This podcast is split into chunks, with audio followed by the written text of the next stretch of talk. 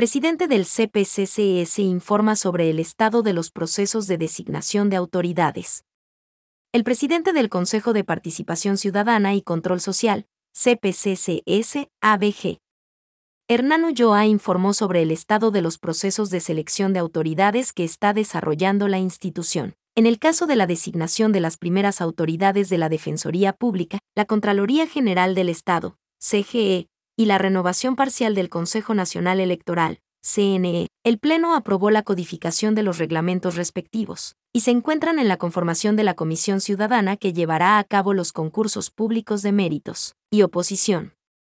Asimismo, se aprobó la codificación del reglamento del Tribunal Contencioso Electoral, TCE.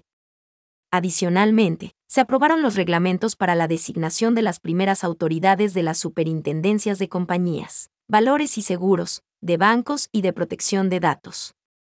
Estos procesos de designación se realizan a través de ternas enviadas por el Ejecutivo.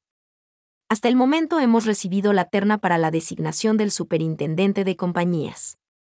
Estamos cumpliendo con nuestra palabra, estamos recuperando el tiempo perdido y dándole dinámica, seriedad y transparencia a la designación de las máximas autoridades del país, a pesar de ciertos reveses, a pesar de las irregularidades que se han descubierto en la administración anterior en el manejo de los reglamentos, dijo el presidente Ulloa.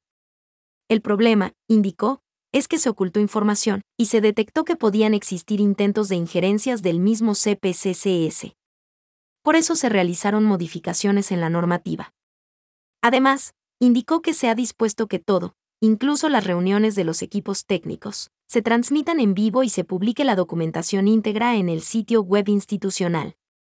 Nos hemos tomado un tiempo adicional para analizar cada proceso, y ese tiempo ha sido corto y necesario para brindarle seguridad jurídica y transparencia a la designación de autoridades. El presidente del CPCCS recordó que los procesos de selección tienen dos fases. La primera tiene que ver con la designación de la Comisión Ciudadana de Selección, integrada por 10 miembros, cinco representantes ciudadanos y cinco delegados de las funciones del Estado, quienes deben pasar por una etapa de verificación de requisitos y serán sometidos al escrutinio de la ciudadanía en la etapa de impugnación ciudadana.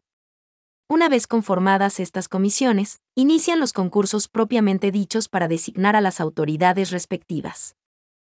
Como se ha anunciado, se entregará a la ciudadanía y medios de comunicación un cronograma con tiempos límites para la designación de cada autoridad teniendo en cuenta que se las va a realizar de manera paralela, aproximadamente, se podrían tomar hasta seis meses y medio para concluir cada proceso.